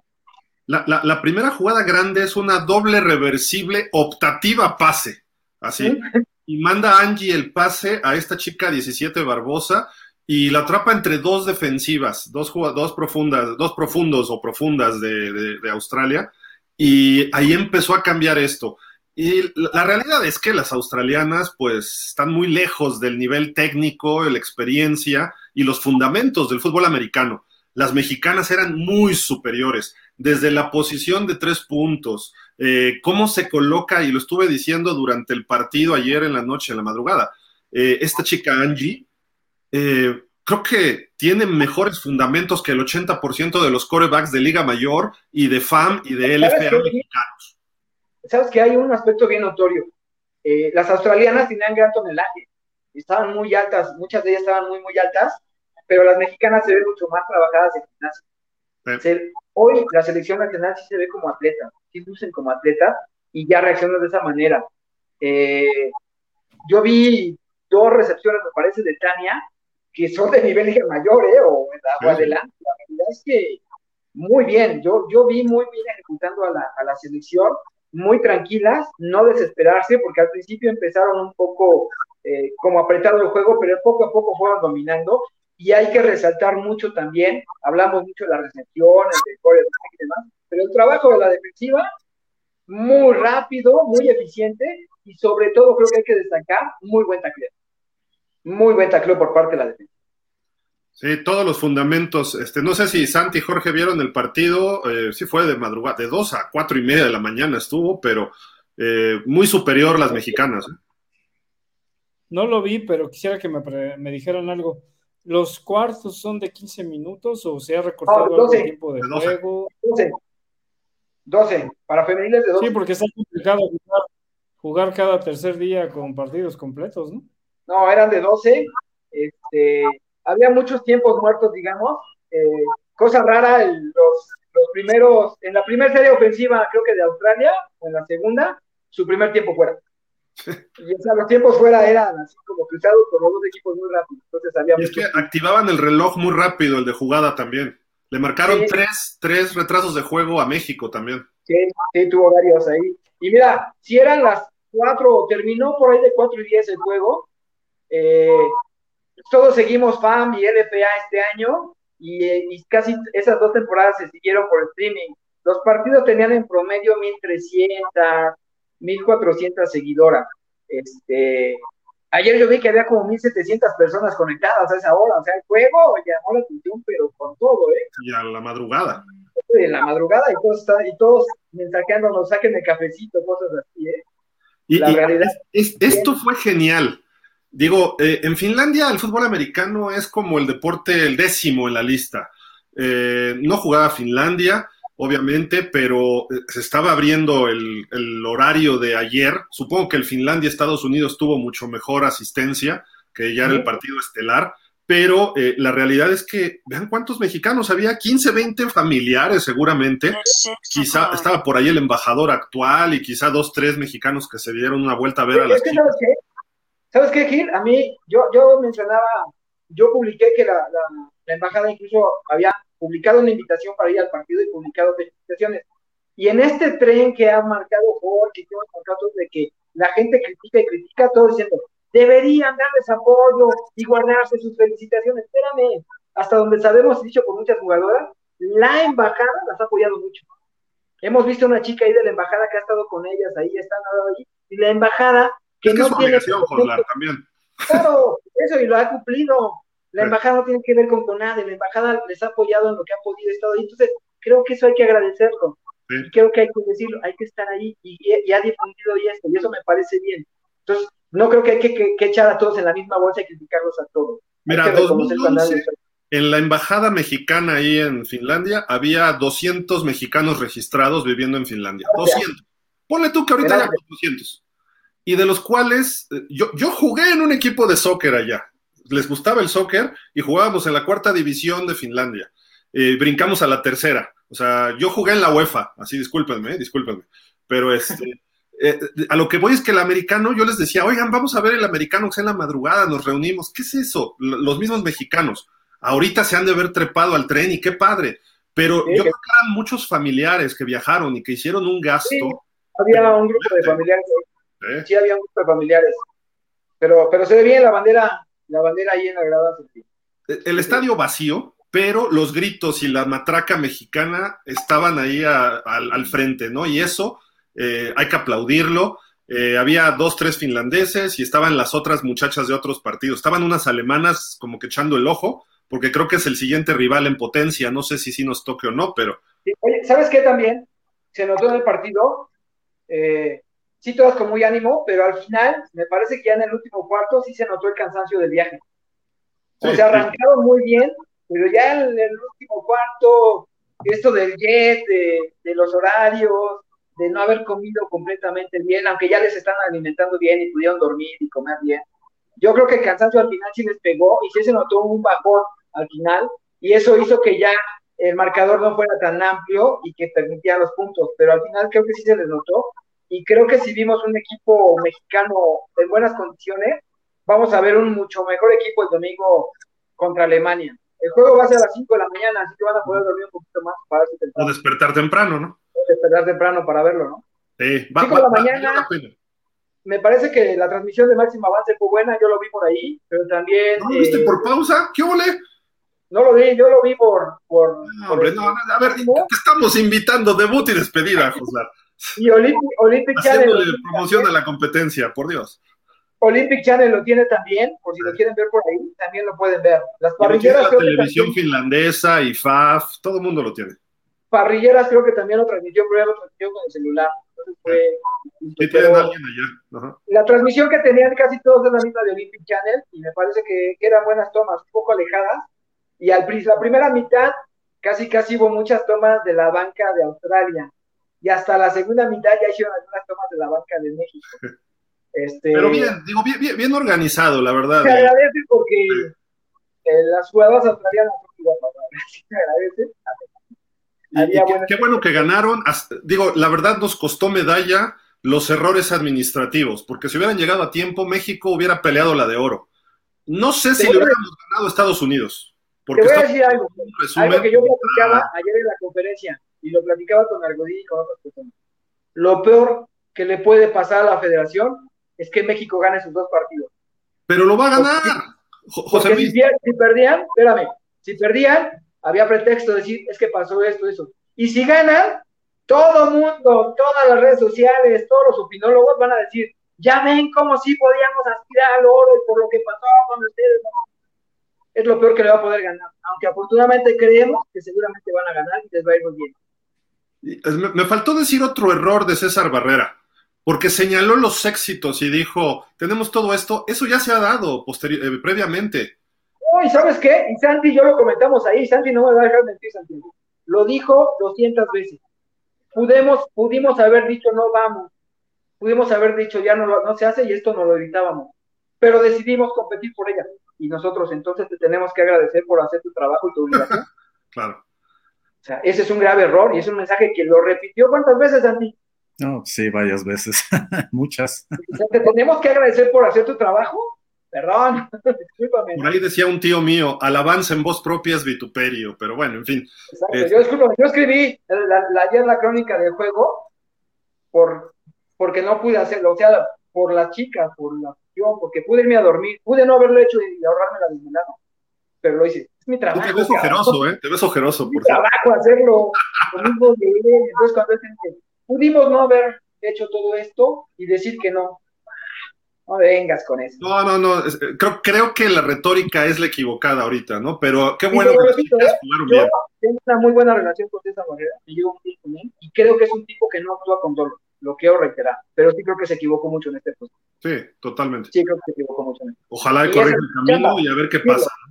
Y decirlo en nuestra chamba. No porque nos llevemos bien, estemos ahí como otros defendiendo pues tienes que decir, es tu chamba y para eso estamos. Como dicen, se tenía que decir y se dijo, punto. Tenía que decir y se dijo. Como Jorge jamás habla mal de los vaqueros de Dallas. Oye, por cierto, creo que esta chica, esta australiana, ve, ve, la técnica para llevar el balón, perdió el balón sola, es un fumble sola, no tenían técnica ni fundamentos. Y ahorita que dijiste Cowboys, no sé por qué pensé en eso. Ay, ay, ay. No hablemos de los delfines. Oigan, leemos unos, unos, este, hay unos pocos comentarios, vamos a leerlos. Juan Salvador Romero dice: Hola amigos, buenas tardes. Qué milagro, Santi, Jorge, ya se les extrañaba. Gracias, gracias, Juan Salvador. Aquí andamos. Como, diría Terminator, we are back. ¿No?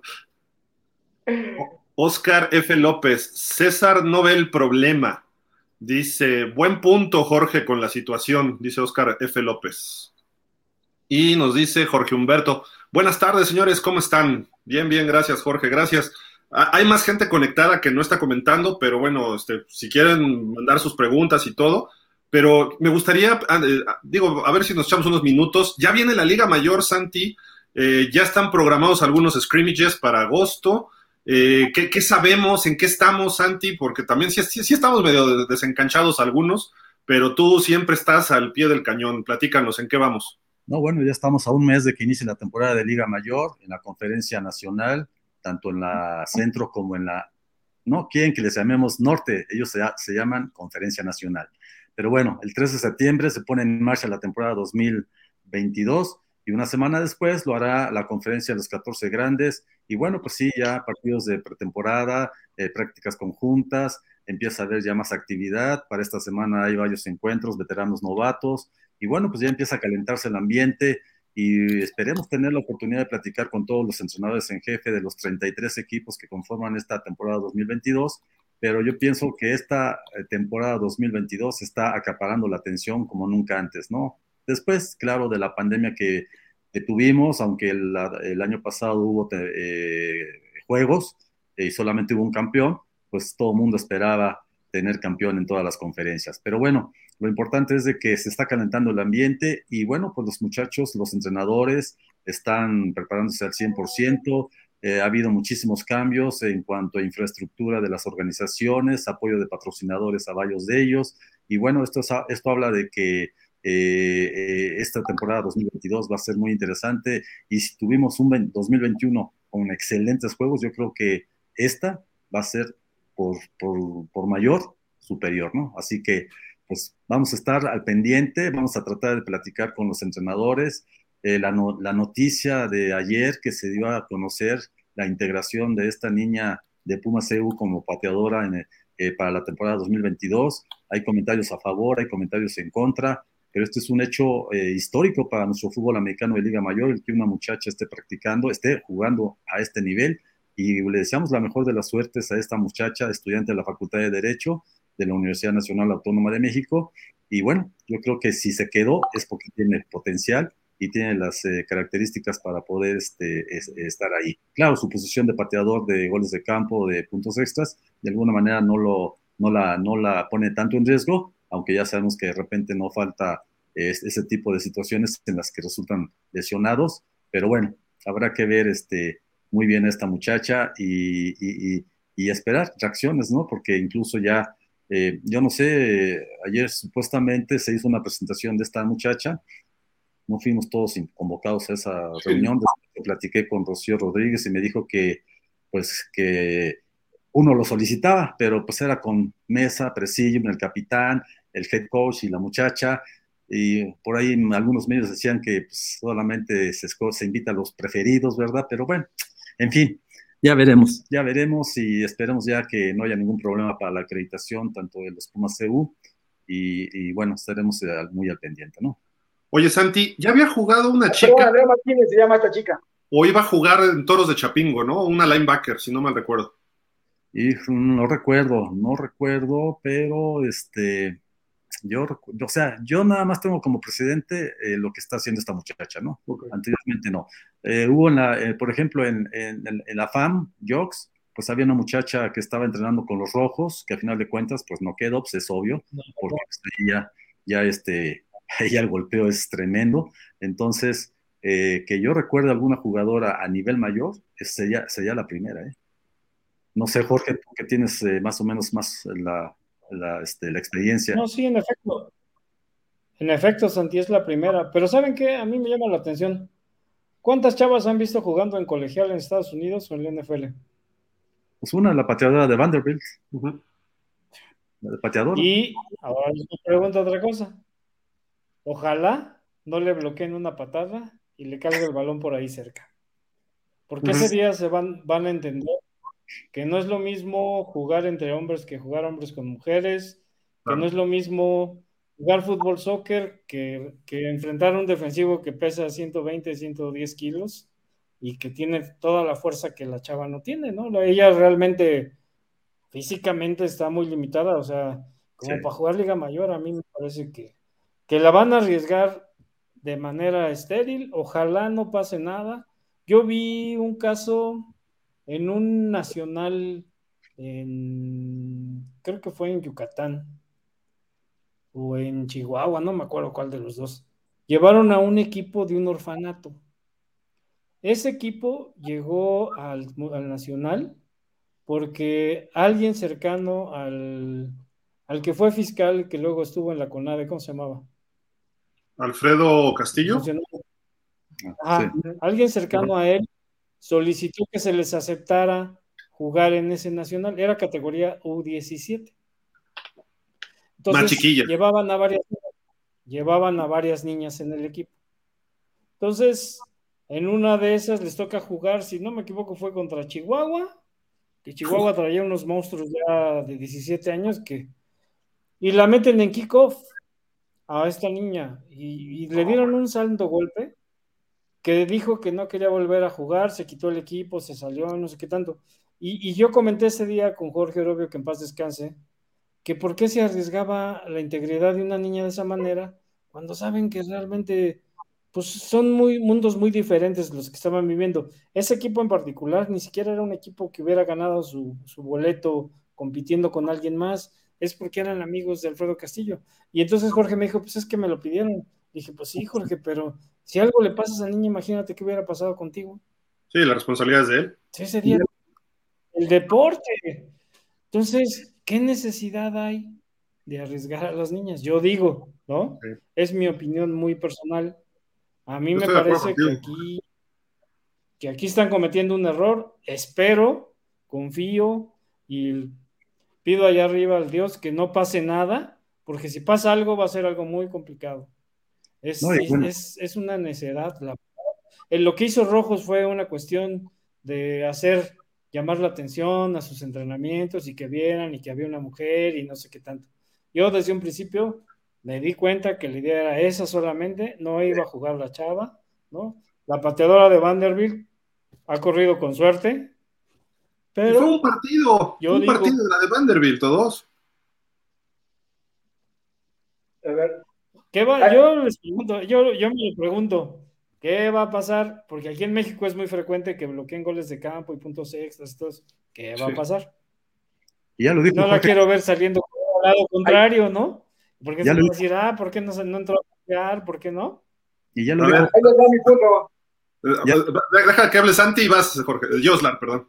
Ya dijo Jorge Carenzo, fue el primero que dijo, no es posible que se permita que juegue una mujer. Eh, Jorge Carenzo, quien lo recuerdo, fue capitán de Pumas en el año 2000 un excelente linebacker del equipo felino, y bueno, este, coincido eh, eh, eh, muy mucho con él porque él sabe pues, la preparación que tienen los jugadores, los, los hombres, a, la que pueden tener las, las mujeres, ¿no? y es exponerla, ¿no? Y, y, no solamente es el hecho de que qué va a pasar si le bloquean un punto, un punto extra o una, un intento de gol de campo. Yo desearía que los equipos o los jugadores que tengan la fortuna de bloquearle un punto extra, un gol, intento de gol de campo a esta muchacha, pues no actúen de mala leche y le vayan a dar un, un sopapazo que la ponga en pues evidencia, ¿no? Pero bueno, vamos a ver. Es cuestión de juego, tampoco sería de mala leche. Bueno, es un bloqueo normal, ¿no? Legal. Sí. Pues este, déjame yo comentar. Dime, Tú, George. Ayer me llamó la atención que dijeron que había cumplido con todos los procesos, que con todos los procesos quiere decir que participó en la novatada, ¿no? Entonces yo les preguntaría, ¿enseñó, le hicieron con un vidrio la P como se le hacen a todos los jugadores? No, eso es hasta quinto año, George. Entonces que no nos vengan a contar que cumplió con todos los procesos. Sí, es que eso es hasta quinto año, George. la tratan como mujer, no, no es cierto, la P es cuando estás en el equipo, te la ponen. No tiene que ver con quintos años. Eres de Pumas, con un vidrio o con un clavo te hacen la P. Yo sé que es hasta quinto año, ¿eh? Bueno, te la hacen, el año que sea. Sí, te la hacen. Para que vean, para que vean que no, que no, que no la tratan como a todos, ¿no? Claro. No la raparon o no le pintaron el cabello de naranja. No se lo tiene, sí, sí está de colorado el cabello. Sí. sí. La novatada no apareció así. Bueno, pero las mujeres se pintan el cabello desde muy jóvenes, muchas, ¿no? Entonces, sí tenían bueno, yo, yo, les cuento lo, lo que sé es Andrea Martínez, es el nombre de esta chica. Eh, difícilmente va a entrar a jugar. En este momento está ubicada en el tercer equipo.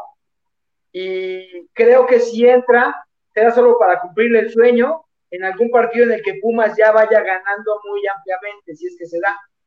Y entonces, evidentemente, la van a meter contra un equipo que no sea tan intenso y la van a proteger por ahí. Difícilmente creo que pueda entrar a jugar. Ayer la protegieron, pero con todo para jugar, para, para las entrevistas y demás, y sí fueron medios escogidos, ni siquiera eran medios deportivos, estaba Televisa, el noticiero Televisa, estaban noticieros de otro nivel, no estaban los deportivos, no le hablaban a los deportivos, así. Y se los digo porque esto se generó porque eh, Ulises Martínez, que es parte de COSLA, fue el que hizo la solicitud para entrevistarla, pero él trabaja para el noticiero de Televisa. Está en el noticiero de la mañana y lo hizo. Y a partir de que empezó a él a pedirlo, fue que, que Chío dijo: Pues vamos a abrirlo. Empezaron, a, después le cambiaron la jugada. Va a ser al día y va a haber más medios. Y te toca a tal hora. Al final lo hicieron conferencia de prensa, pero no invitaron a medios deportivos. En realidad había otros medios, eh, más bien como de información general y demás. La cuidaron mucho, no la prestaron para nada. Chío no se le separó, pero para nada. Entonces, la están cuidando, yo creo que difícilmente va a entrar. En el otro caso es Marlene Garcés, la chica de Rojos. Rojos jamás quiso que jugara. Desde el principio jamás intentaron que jugara. Marlene se acercó porque conoce al coach Rivera y le dijo, coach, yo quiero entrenar para elevar mi nivel Rivera la metió para elevar el nivel. Jamás hubo intención de que jugara. O sea, se sabía desde el inicio. Pero ella se metió para elevar su nivel. Ella es parte de la selección que está ahorita en Finlandia. Está en su segundo mundial. Es titular, es defensiva, es titular y está allá. ¿No? Entonces, ella, ese fue el objetivo para jugar, para entrenar con Rojos, elevar su nivel, no porque quisiera jugar con el equipo, ella sabe que no podía jugar con el equipo, y menos a ese nivel Simplemente se metió para elevar su nivel y ella sabía y estuvo hasta el último momento y la trataron como a todo el equipo, ¿eh? ¿eh? pero estuvo entrenando para elevar su nivel. Jamás buscaron que fuera parte jugadora activa. Jamás buscaron. Y ella hoy es parte de la selección mexicana. Entonces, Hubo entonces, una chica que iba a jugar en Liga Mayor de Toros de Chapingo hace como cuatro, antes de la pandemia. Creo sí, que. Había una chica. Sí, había una chica ahí. Sí, pero creo que no llegó a la temporada. No sé qué pasó, pero lo anunciaron con bombo y platillo y no jugó. Pero es, es ilógico que esto ocurra, ¿eh? O sea, no debe ocurrir. Las niñas con las niñas, los niños con los niños, que jueguen. Eh, lo dice Jorge, ojalá y no ocurra nada. estoy de acuerdo con esa, que la UNAM, y bueno, el área de deportes, otro de sus, por querer quedar bien, de integrar, de la diversidad, hagan esto, por Dios, o sea, es ridículo. La UNAM cumple 95 años su equipo, ¿no? Este año, tengo entendido, ¿no? O sea, mejor destaca los 95 años y todos los campeonatos que tienes que vamos a tener una pateadora mujer. ¿A quién le importa eso, por Dios? O sea, importa tu historia. Señor, imagínate, deje de hacer tonterías que en la dirección del Esta niña, así como la vimos de frente, contra un jugador no tan alto. Pero imagínate que se encontrara de frente a Parellón. No, ¿Tú crees que Parellón se iba a frenar? Por favor, ¿y sabes hasta dónde la iba a botar? La realidad es que yo creo como tú que es parte de una moda, de querer abrir puertas y quedar bien, pero también creo que es las niñas con las niñas, los niños con los niños, por seguridad, la verdad es que por seguridad, no tiene nada que ver con que si ellas no son capaces o no, es seguridad, son fisonomías distintas, hay que tener cuidado en esa parte, ¿no? Oye, ayer lo vimos, José. Y se acuerda que niños de 13 años no jueguen contra niños de 10, es prácticamente lo mismo, estás hablando de... Tienes que cuidar esas cuestiones, ¿no? Ayer en la noche lo vimos. Había una medio o tackle defensiva de Australia que medía como 1,95 y pesaba 130 kilos. Las mexicanas chocaban con ella. E-, era malísima técnicamente, pero no la movían. Ellas tiraban las manos y, botaban nuestras mejores linieras. Las demás no servían, pero ella estorbaba nada más. Y eso que no jugaba. Ahora imagínate. publiqué un video donde está un corredor haciendo su carrera, sus 40 yardas, y una chica distraída se cruza por su camino. Ah, sí, la arrolla, la arrolla y dices, eso hasta lo puse, esto es lo que podría pasar si seguimos con estas ideas de Pero bueno. Impresionante, la arrolla de manera impresionante. Nuestra gloriosa UNAM, yo Jorge. yo creo que se está ganando su lugar y todo, pero no va a jugar, está en tercer equipo, evidentemente no la van a arriesgar, y solamente que sea un partido ya muy ganado y con condiciones, la van a meter para cumplir el sueño, no más no creo que le den oportunidad. ¿Para qué la conferencia de prensa y para qué tanto show? ¿Es para lucirse? Les voy a decir algo. El, en realidad, si la UNAM quiere tener mujeres jugando fútbol americano, pues que haga un equipo de fútbol americano de mujeres. Es tan sencillo como eso. Pero Oye, qué necesidad de salir con estas tonterías. Que después de lo que pasó con esta selección nacional femenil, la UNEFA e instituciones como la UNAM y el Poli deben estar pensando esto, ¿eh? Abrir sus equipos de fútbol americano. Pues está bien, o sea, mira, yo en lo personal, como esta selección femenil, si están jugando las mujeres y quieren jugar, qué padre. Que haya un espacio para que, para que hagan lo que les gusta, qué bueno. Lo que creo que está mal es que quieran mezclar ahora todas esas cosas. Es, esta niña de la UNAM, lo que ha jugado es fútbol soccer, es una niña muy chiquita. O sea, honestamente, a mí me parece que si la metes a jugar en ponis, hasta ahí le estarían arriesgando. Pero bueno, en realidad me parece que la institución que tiene un área de deportes de las más importantes en el país comete estos traspiés, pues estamos en la olla, ¿no? Sí, de acuerdo. Hay algunos comentarios, ahorita ya decimos de los scrimmages, dice Mauro, Mauro Alejandro Monroy, muy interesante todo lo que mencionan, ignoraba lo mal que estábamos en términos de gestión del fútbol americano en México, ojalá haya mejoras. Jorge Humberto, la verdad es vergonzoso como siempre. En este país pasen siempre estas vicisitudes, dando al traste las, con las oportunidades de cualquier deporte, excepto en el panball. Ok.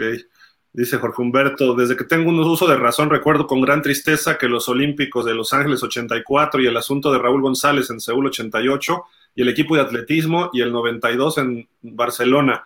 Raúl González se la hizo a platas y, a clava, y enclavados. Ahora la señora de la CONADE se la hace a las Zetas de fútbol americano. Señoritas. A las señoritas, sí, correcto. Este, de fútbol americano, no sé cuándo cambiará. Ah, ay, espérenme, se me trabó aquí. Ok. Dice: el fútbol americano del mismo Jorge Humberto es un deporte de colisión, no de contacto. La ley de la física nos dice que el peso de dos cuerpos es el tamaño de la colisión y el daño a los cuerpos, si son similares y, no, y si no son del mismo, sería el mayor des, destrozarte al de menor peso y el deporte debe tener igualdad de condiciones para competir. Además, si no tienes la técnica y el atletismo, igualdad. Sí, claro. Hay diferencias notables, ¿no? Pero bueno, eh, creo que este fin de semana, Santi, ya hay scrimmages, ¿no? De ONEFA. Sí, hay varios partidos. Eh, déjame sacar el, acordeón. Oye, te iba a preguntar antes de, los scrimmages, perdón. Eh, los techs se volvieron a reacomodar, ¿verdad? De acuerdo a campus.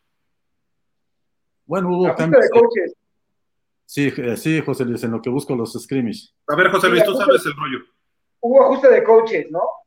Llegó Eric Fischer a, a, Puebla, de ahí ya se movieron todos, hay nuevos coaches en, el CEM, que ahora ya no es en México, ya no es México, sino regresa a ser el CEM, está en Ciudad de México, entonces hubo acomodo de coaches.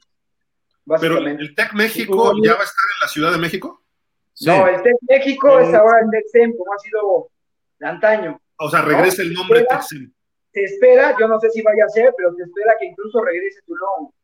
¿No? Yo no sé si vaya a ocurrir eso, pero se espera que regrese su logo tradicional de ¿Quién quedó de coach allá? ¿Sigue el coach Simón?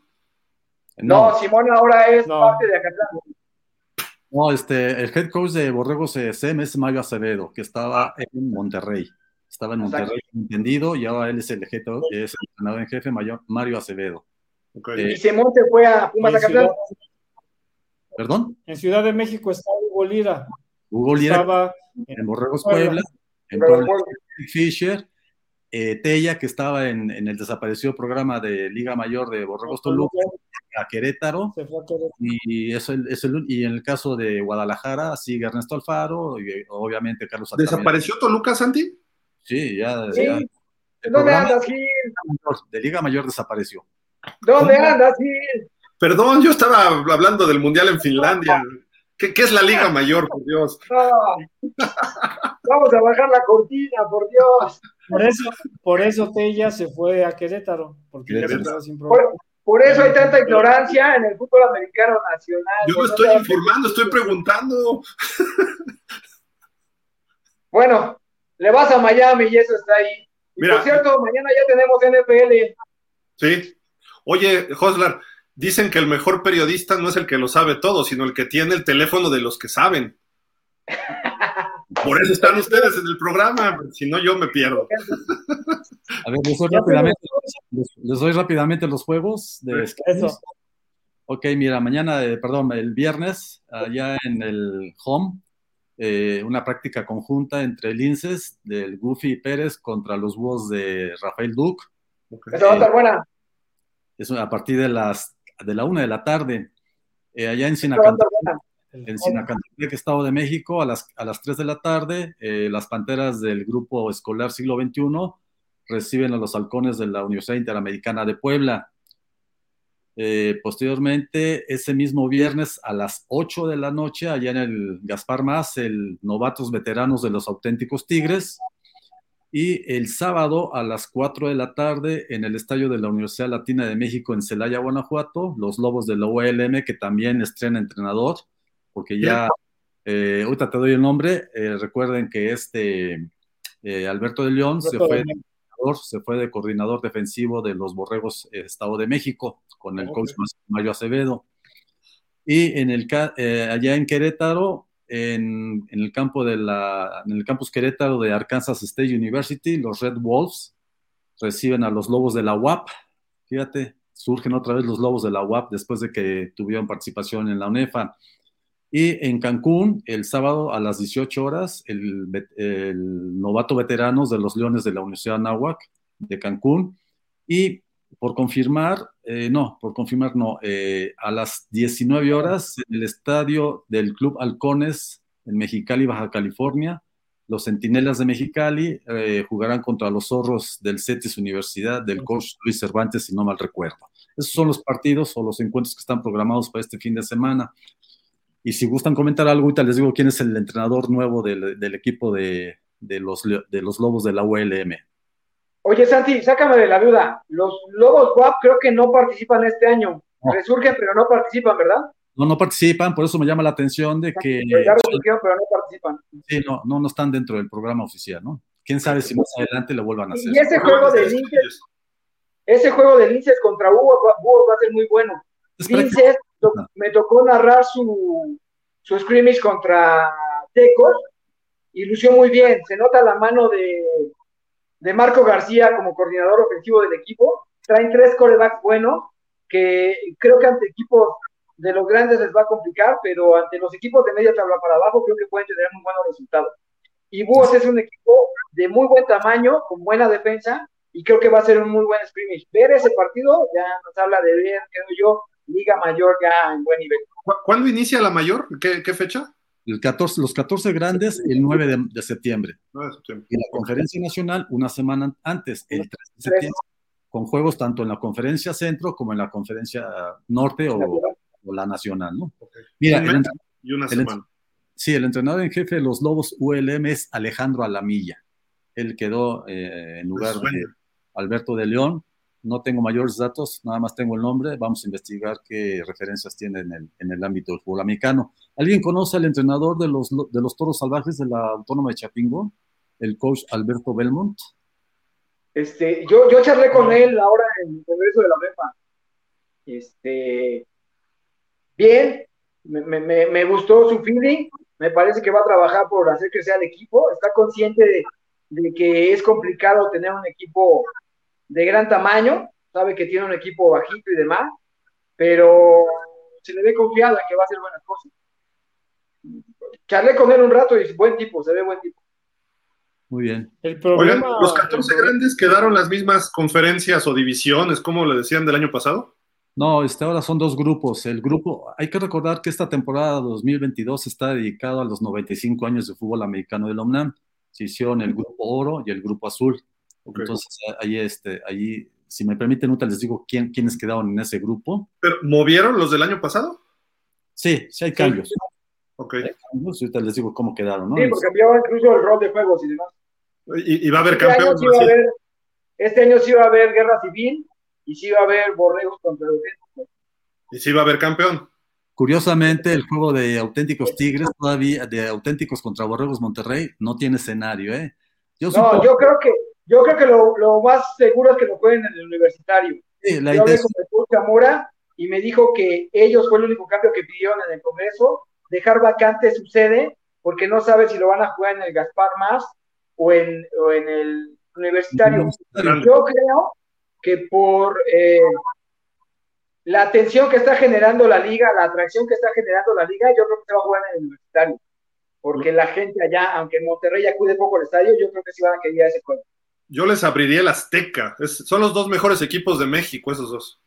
Ahora, eh, platicando con el doctor Blade, me decía que, que eh, la opción de dejar abierto el escenario es, primero, ver si hay la posibilidad de jugarlo en el universitario, que al fin y al cabo pertenece a la universidad, pero está bajo contrato con Sinergia Deportiva. Y bueno, eh, esperemos que haya la oportunidad y, y, realmente creo que es el escenario idóneo para un clásico. Pero si lo piden, se lo dan, ¿eh? Esa Sinergia se lo dan. Pues esperemos que sea, ¿no? Y que no otra vez el fútbol soccer imponga la, la ley sobre el americano. Pero bueno. No, yo creo que más bien, más bien lo miden por, por, la cantidad de aficionados que estén esperando. Bueno. No, yo creo que para este tipo de juegos, Sinergia Deportiva se ha, ha mostrado mucha sí. apertura para puedan llevar a cabo. Sí, lo que pasa es que lo, que lo que el coach Zamora dijo también es que el trámite lo tiene que hacer su autoridad.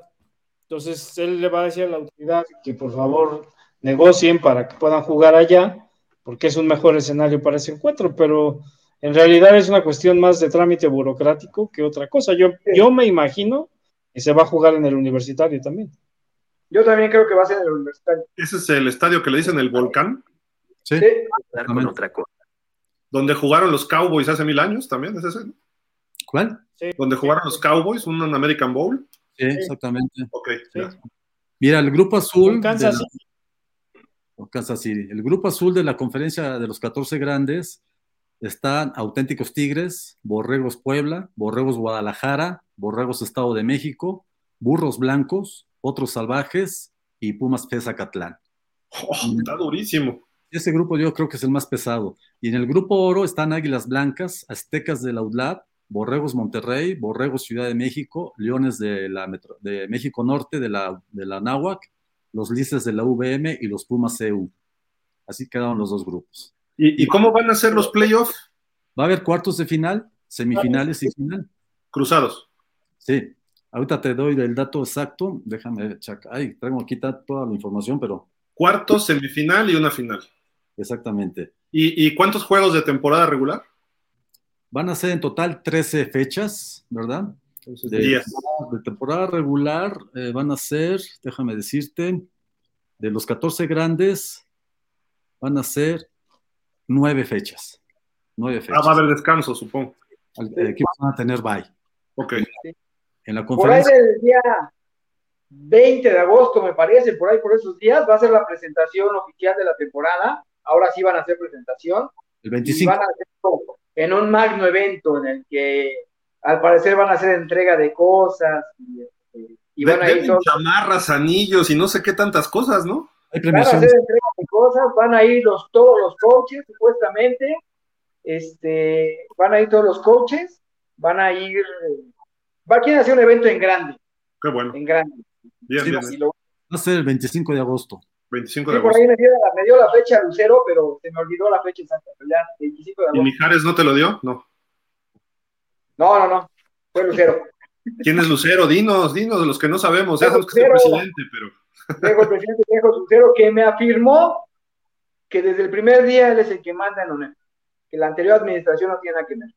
Que él es el que manda en UNED. Ah, dijo, que aquí solo mandamos. Con Blade, ¿verdad, José? Aquí solo mandamos Santiago y yo todo lo que ya nos Así me lo aseguró. Dije, perfecto. Es que tú eres el archienemigo de Blade, ¿verdad, José Luis?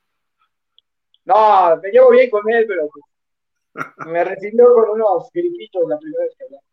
Ah, bueno. Mira, la conferencia nacional o norte quedó integrada en, en, en, dos grupos, el grupo Independencia y el grupo Revolución. Me suena con ADEI, pero bueno, se respeta, ¿no? En el grupo Independencia están Correcaminos de Tamaulipas, los Lobos de Coahuila, los Leones de Cancún, de la Universidad Nahua de Cancún, los Cardinals de, de Irapuato, de la Universidad in, in, Incarnate World, y los Borregos Querétaro. Y en el grupo Revolución, los Cimarrones de Baja California, los Indios de Ciudad Juárez, los Potros de Litzón, las Águilas de Chihuahua, del Coach Treviso, y los Zorros Cetis de Mexicali. Bien. Oye, Juan, ¿te cuento una anécdota? A Jorge y demás, ¿les cuento? En mi primer año cubriendo Liga Mayor, íbamos en, a la presentación del SEM que se hizo en el Estado de México. Entonces íbamos en un camión hacia el Medusa, se llamaba el lugar ahí en Mundo E. Y de repente, en el regreso ya, este, me, me dice el jefe de prensa, ¿tú quién eres? Soy José Luis. ¿y eres nuevo? Pues no sé si tan nuevo, pero pues voy empezando. Ah, ok. Y se fue. Al poco rato regresó y me dijo, tú eres nuevo, ¿verdad? Sí, dice, toma. Y me dio una gorra del 100. Y me quedó como gran recuerdo. El jefe de prensa en ese tiempo creo que se llamaba Santiago, no sé qué. Santiago Ibáñez, creo. Mira. Así conocí al jefe de prensa de la UNEF en ese tiempo. o sea, ¿estás admitiendo que recibiste un chayo? Un chayo del jefe de prensa de la UNAM. Y ese día, el coach dio reconocimientos a prensa. Recuerdo que le daba reconocimientos a prensa y le dio a varios reporteros. ¿Cómo en qué año fue eso? Híjole, no sé, como. Era noventas todavía. ¿Qué, qué año estabas por allá, Santi?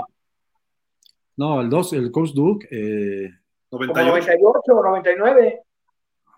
Ahí no recuerdo muy bien. Fueron pero... campeones en el 98. Yo salí de la escuela en el 2000 pero desde el 97 ya cubría Liga Mayor, entonces debe haber sido por esos años. Hasta el chiquito, José Luis, tú ya saliste, es más, saliste de la escuela y todavía ni existía la Liga Mayor. En el 2000, Oye, por Dios, en el 2000. De la primaria. no, soy la generación de la huelga. Soy la generación de la última huelga que hubo en la UNAM. No, pues ya. Y, y me acuerdo mucho de, de, de, ese jefe de prensa de, de la UNAM que me echa buen, buen jefe de prensa, por eso está con nosotros acompañándonos siempre el buen Santi. Jorge, algo ya para despedirnos. ¿Eh? No recuerdo, ¿eh? Yo no doy chayos, dices. Jorge. Qué, qué, bueno. Qué bueno que retomamos este asunto del programa, la verdad, este, es, es muy divertido y es muy grato reunirnos y poder platicar de lo que tanto nos apasiona. Espero que la gente que nos escucha piense lo mismo y pues aquí estaremos semana a semana hablando de los pormenores de lo que nos enteramos. Per perdón, ¿eh? nada más, es que déjame leer algunos comentarios que están pendientes, si no luego me reclaman también. Decía Jorge Humberto, condiciones el jugar con alguien que no podrá con las circunstancias, hombre o mujer, mermaría el juego y pierdes un lugar de competencia. De esto de que el equipo contrario no juegue con el esfuerzo necesario solo porque es mujer, es un jugador y punto. Dice, ojalá ahí sí leas todos mis comentarios. Ya ven, me están reclamando. Ahí está, ahí está. También le va a los Dolphins. Mira, otro incauto, Joslar. Y ya salió uno de la huelga del 99. Jorge Humberto. Dice, 99. Cóndores Go. Digo, ya salió alguien ahí de que Juan Salvador, Juan Salvador Romero. Los Cóndores ya, ya fijaron la fecha para su Cóndor Bowl el 3 de diciembre en el campo donde entrenaban en Ciudad Universitaria, el campo 4. Está, ah, ok. ¿Y quiénes juegan? ¿Los viejitos? Sí. Se juntan para jugar todo y hacen playeras. La verdad es una convivencia muy padre. Hay que ir, hay que ir. Pues también Águilas Reales, eso, ¿no? Águilas Reales con este Carlos. gusta lo de los Reales, creo. Ah, Águilas Reales no lo tan. Los Cóndores sí lo incluso hace, creo que el año pasado, el antepasado, estuvieron ahí Diego García Mirabete y todavía sí. vivía el coach Malanco. Malanco, que paz descanse, efectivamente. Ahí sí, ahí, es, ahí, estuvieron ellos todavía en ese, en ese penúltimo Condor Bowl. Sí, sí, sí, sí, recuerdo. No, no fui, pero recuerdo todas las fotos y videos que subieron. René García, saludos a todos, buen programa, saludos René. Y nos dice Juan Salvador Romero, ya se empieza a ver qué ¿Quién empieza a mecer la cuna en la presidencia de ONEFA? Ay, Blade, a ver cuándo vuelve a ser presidente en ONEFA, dice. Y decía Juan Salvador, la huelga del 90. Ah, es que Juan Salvador creo que también es de la UNAM, mi estimado Joslar. Sí, él dice que, que es de esa generación. Yo sí, efectivamente en el 99 fue la huelga y a los que salimos en el 2000 nos consideran como la generación de la huelga. Porque todo el 99 estuvimos en huelga y hasta el 2000 pudimos retomar lo que fue mi último semestre, mi último año de, escuela. Ya, ya, no le pongas Joslar Sport, ponle de Mosh Sport. Más o menos. Jorge, muchas gracias. Saludos hasta Morelos. Nos vemos el próximo miércoles. Un abrazo a todos. Nos vemos la próxima semana. José Luis, ¿algo para despedir?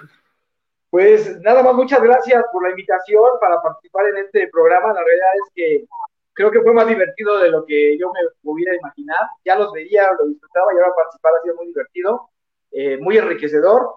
Prometo hablar menos. La próxima. Esto va a estar muy difícil, muy difícil. Te vamos a poner un, un- un timer ahí. Sí, sí, sí. no, que- bienvenido, Es que José. hoy era un tema que sí quería expresar.